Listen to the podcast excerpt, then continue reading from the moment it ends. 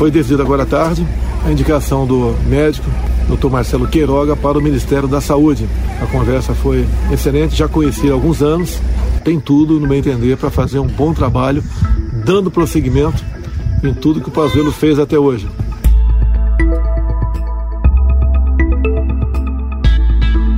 O Ministério da Saúde terá seu quarto ministro na gestão Bolsonaro. O escolhido é o médico Marcelo Queiroga, atual presidente da Sociedade Brasileira de Cardiologia. Em dezembro do ano passado, Queiroga foi indicado por Bolsonaro para ser um dos diretores da Agência Nacional de Saúde Suplementar. Diferentemente do presidente, o cardiologista é a favor do isolamento social e também já se posicionou contrário ao tratamento precoce, defendido por Bolsonaro. Nós sabemos que não existe ainda uma evidência científica é, concreta a respeito do papel que a hidroxicloroquina é, exerce no tratamento da Covid-19, seja em pacientes mais graves, seja em pacientes com risco intermediário, ou aqueles mesmo aqueles pacientes que começam com a doença e alguns preconizam, aqui eu volto a reiterar, sem uma base científica sólida, o emprego dessa medicação. Princípio, o nome mais cotado era o da cardiologista Ludmila Rajar, que se reuniu com Bolsonaro em Brasília no domingo. Assim como Marcelo Queiroga, a médica já se posicionou diversas vezes a favor do isolamento social também já falou contra o uso de medicamentos do tal tratamento precoce. Nitanzoxamida, ivermectina, que a pessoa pudesse tomar isso e ter a sua vida normal. Isso não é fato. Hoje, comprovadamente, isso não funciona. Na segunda-feira, Ludmila Rajar informou sua decisão de recusar o convite para assumir o ministério, alegando motivações técnicas. Tivemos dois dias de conversa, mas infelizmente acho que esse não é o momento para que eu assuma a pasta do Ministério da Saúde, por alguns motivos, principalmente por motivos técnicos, e eu acho que está acima de qualquer ideologia, isso está acima de qualquer expectativa que não seja pautada em ciência.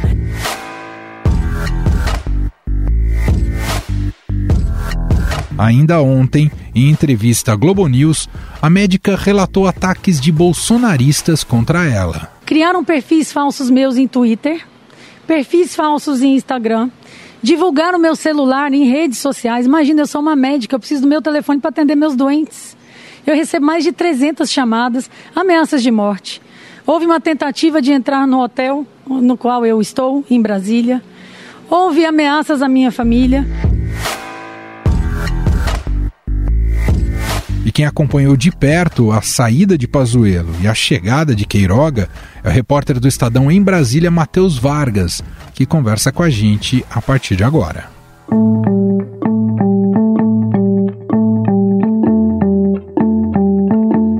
Olá, Matheus, tudo bem com você? Olá, tudo bom? Tudo certo.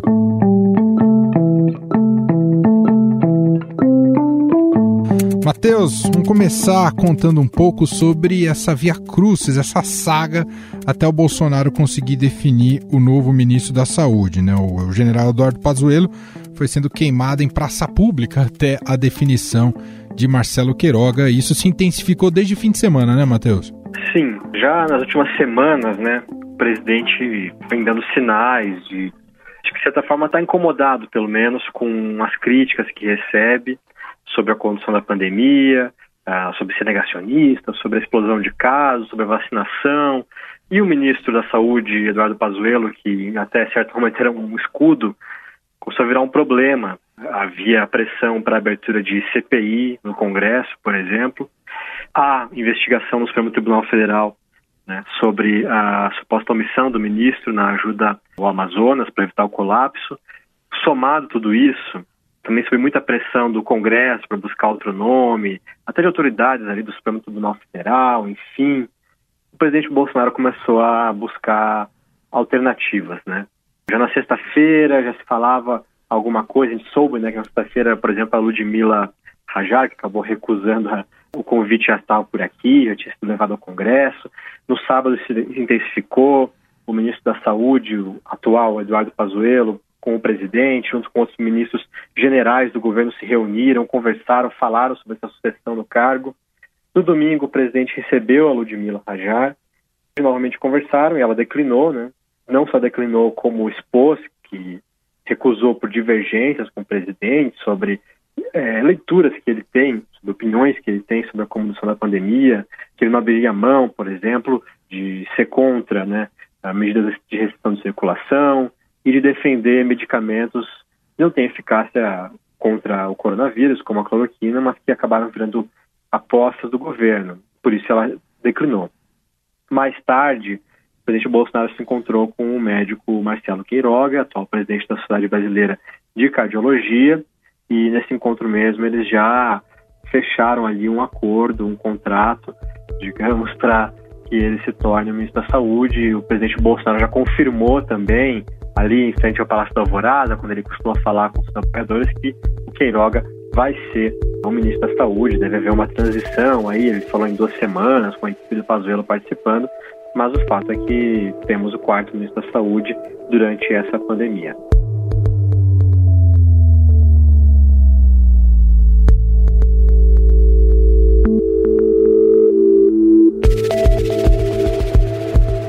É de se presumir que o Queiroga teve que abrir mão de certas convicções para conseguir assumir o Ministério da Saúde ou Bolsonaro deixou de ser um negacionista?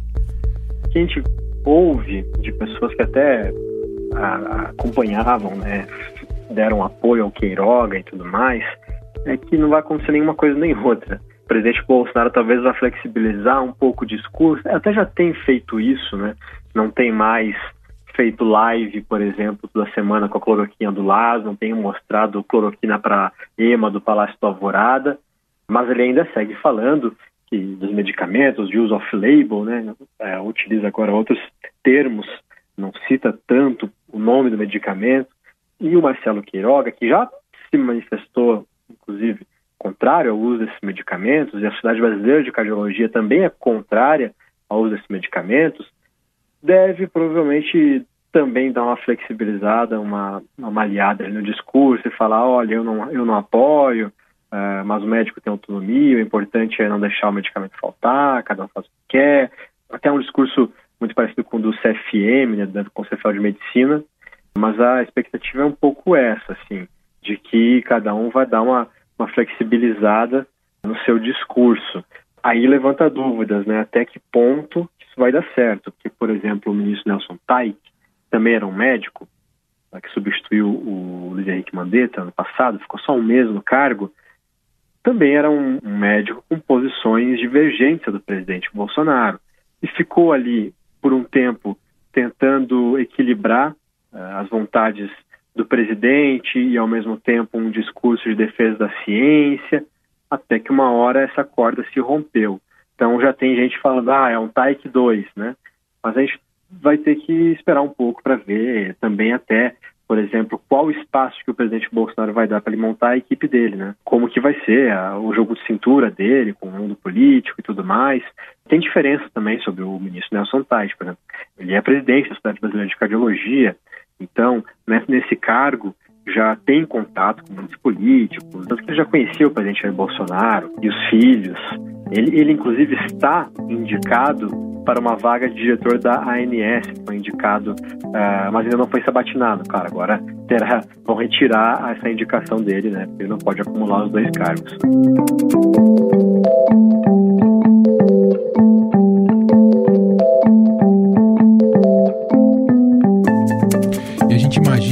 Matheus, que os dois pontos centrais em que o Queiroga já de imediato será testado é um é conseguir ampliar o ritmo da vacinação no Brasil. Não sei se tem condições para melhorar diante do que foi a gestão até aqui, a gestão da saúde até aqui, nesse, nesse quesito, né, vacinação.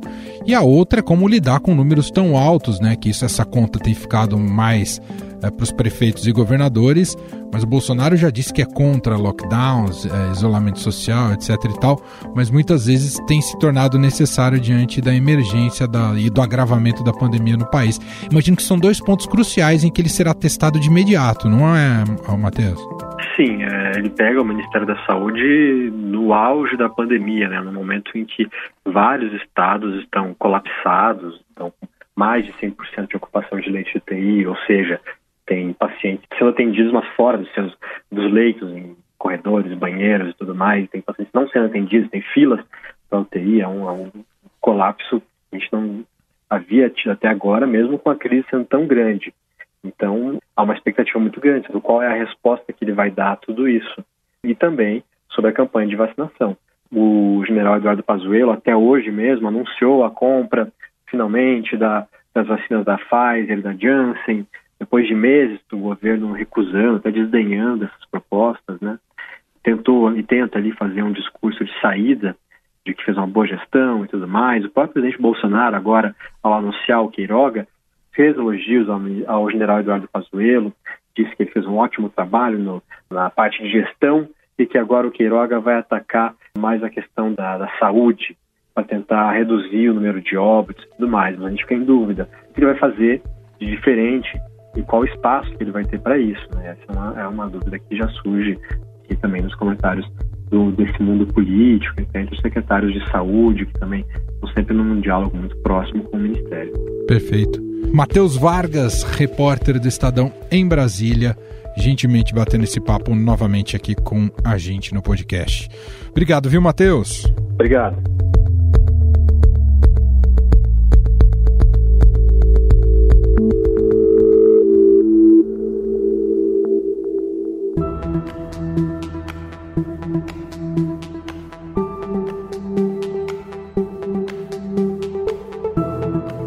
Gestão do general Eduardo Pazuello no Ministério da Saúde nunca foi tranquila. Pazuello assumiu interinamente o Ministério da Saúde em 16 de maio de 2020, após a saída de Nelson Tais. Naquele período, o país computava 15.633 mortos e 233.142 casos de Covid-19. A justificativa para a escolha do militar seria a sua experiência em logística, já que naquele momento o Brasil passava por dificuldades de distribuição de insumos, como os EPIs usados pelos profissionais de saúde. No cargo, o ministro fez o que os seus antecessores declinaram: ceder às vontades do presidente. Três dias após assumir o comando da pasta, Pazuello ampliou a recomendação do uso da cloroquina e hidroxicloroquina para todos os casos de pacientes de Covid-19, apesar da falta de comprovação científica de eficácia do medicamento. Brasileiro que for diagnosticado pelo médico, receba a prescrição dos medicamentos, tome os medicamentos e se trate. E com isso não vai ficar agravado. Em 20 de outubro, após ser efetivado no cargo, houve o primeiro desentendimento com o presidente Jair Bolsonaro. Pazuello anunciou que o Ministério da Saúde havia comprado 46 milhões de doses da Coronavac, vacina produzida pela farmacêutica chinesa Sinovac em parceria com o Instituto Butantan já no dia seguinte, o general foi desautorizado pelo presidente, que afirmou que seu governo não iria adquirir a vacina chinesa de João Dória. Ninguém vai tomar tua vacina na barra, não, tá ok? Procura outro. E ninguém, eu, eu, eu que sou o governo, o dinheiro não é meu, do povo, não vai comprar tua vacina também, não, ok? Procura outro para pagar a tua vacina. Diante da situação, Bolsonaro e Pazuello fizeram uma live para falar da relação dos dois, que foi resumida assim pelo ministro. Não teve problema nenhum. Senhores, é simples assim. Um manda e o outro obedece. Mas a gente tem um carinho, entendeu? Dá pra, dá Opa, pra desenrolar. Tá pintando o clima. Dá pra desenrolar.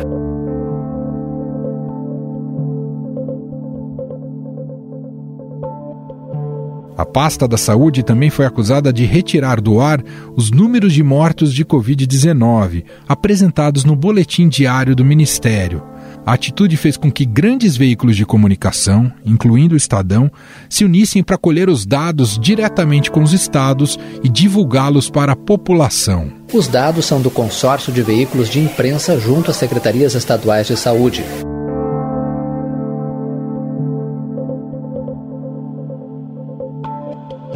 Em 12 de janeiro deste ano, Pazuello lançou o aplicativo Tratikov para auxiliar médicos no tratamento da Covid-19.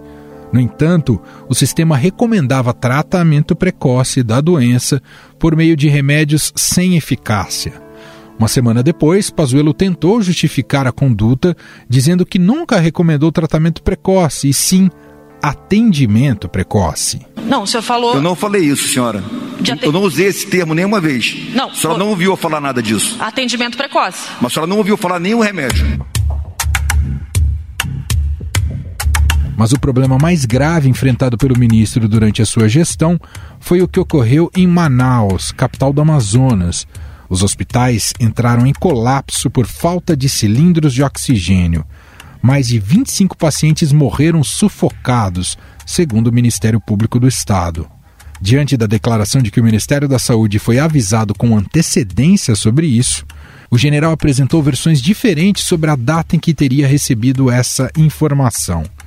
Atualmente, Pazuello responde a inquérito determinado pelo Supremo Tribunal Federal sobre sua conduta na pandemia. No dia 8 de janeiro, nós tivemos a compreensão a partir de uma carta da White Martins de que poderia haver falta de oxigênio se não houvesse ações para que a gente mitigasse esse problema, mas aquela foi uma surpresa tanto para o governo do estado quanto para nós.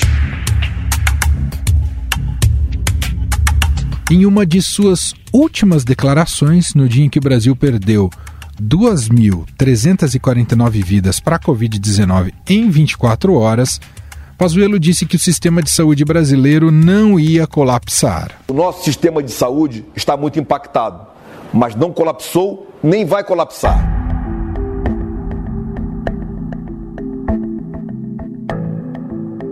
A afirmação foi contestada por secretários de saúde, prefeitos e governadores ao redor do país.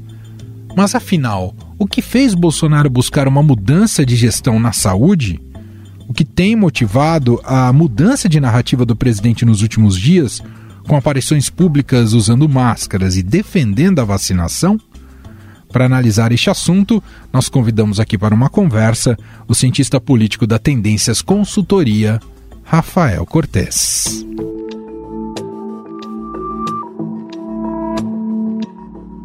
Tudo bem, Rafael? Seja bem-vindo mais uma vez aqui ao programa. Eu que agradeço o convite, mas é um prazer estar aqui falando com vocês.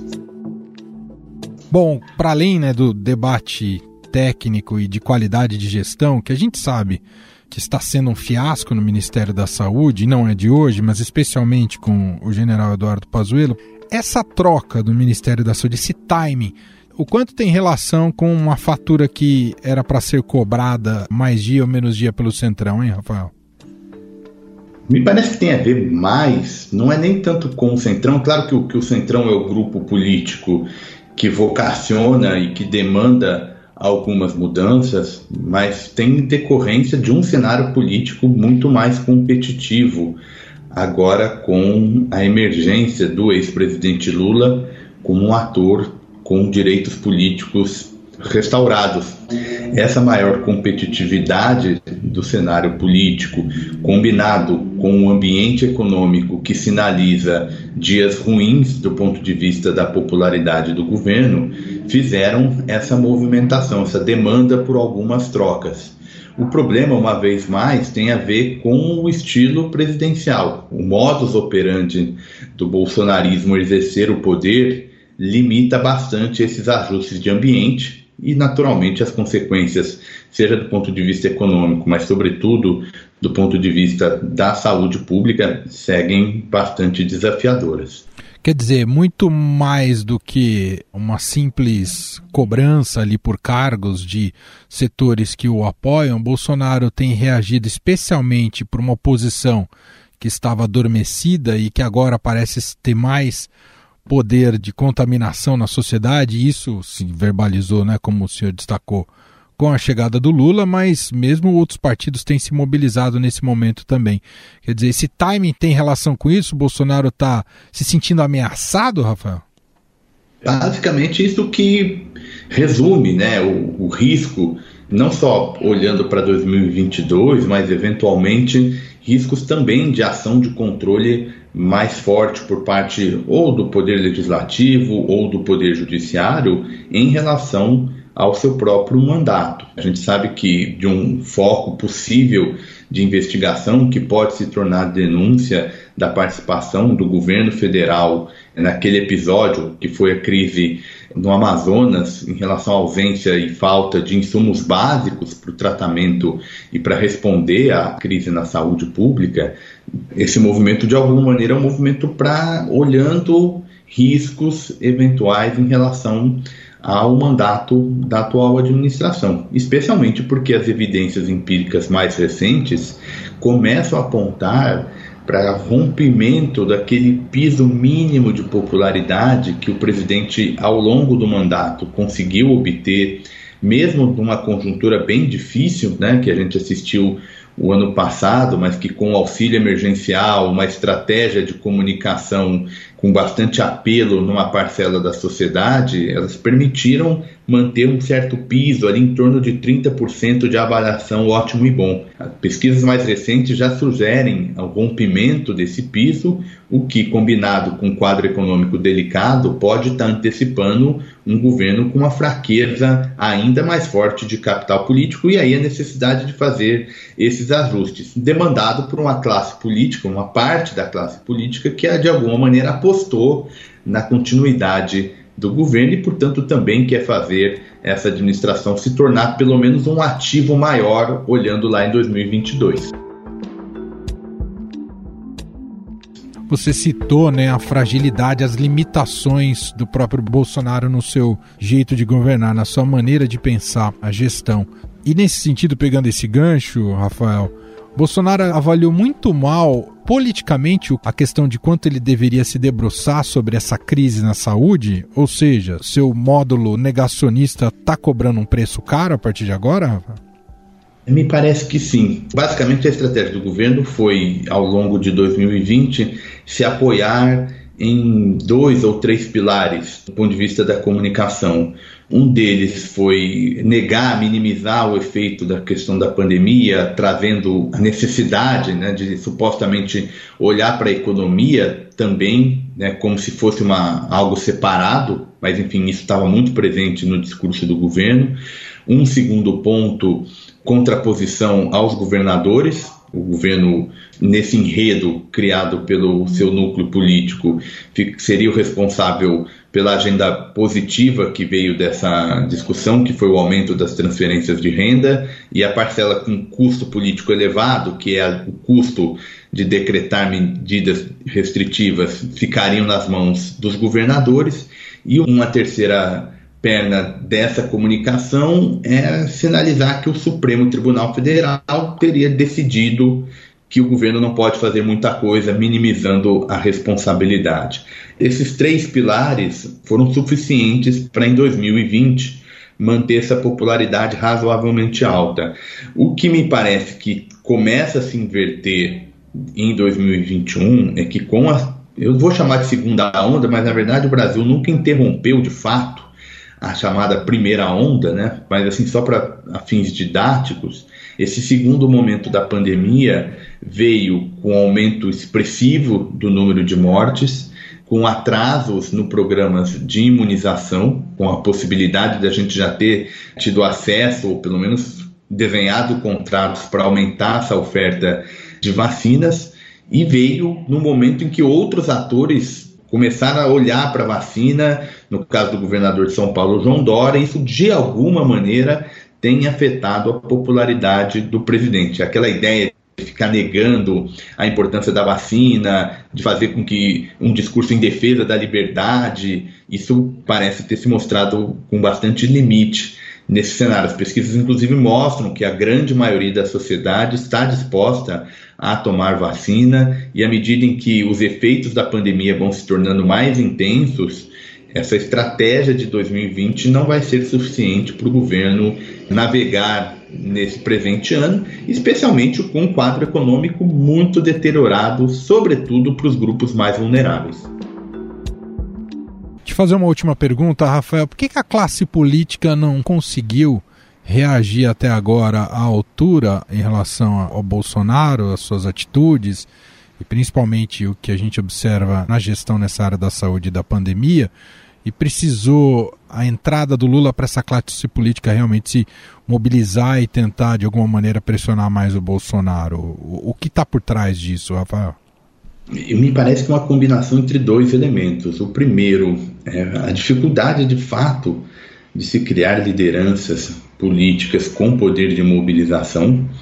Veja, até candidatos em 2018 que, em tese, poderiam liderar o movimento mais significativo de contraposição à administração Bolsonaro, nomes da própria oposição, ou seja, que já fizeram uma opção política de se distanciar do atual governo, como, por exemplo, Fernando Haddad, Ciro Gomes, se mostraram com força política limitada, dado que não tem mais cargo, dado que, enfim, as eleições já se passaram e fica difícil manter esse poder de coordenação e mobilização. Ou seja, é difícil construir lideranças, sobretudo lideranças de natureza popular, como é o caso do ex-presidente Lula.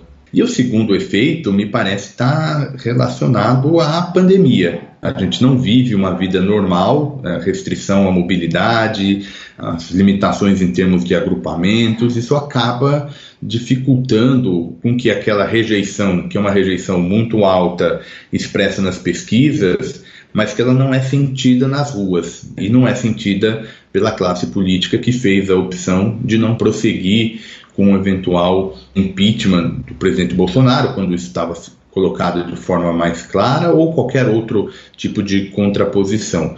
E, sobretudo, porque nesse momento tem uma percepção de que, olha, tem um custo muito maior esticar a corda em relação ao governo por conta da pandemia. Então, ainda traz um efeito, um jogo político complexo e que paulatinamente vai se mostrando com um custo crescente em termos de eh, como responder ao quadro pandêmico.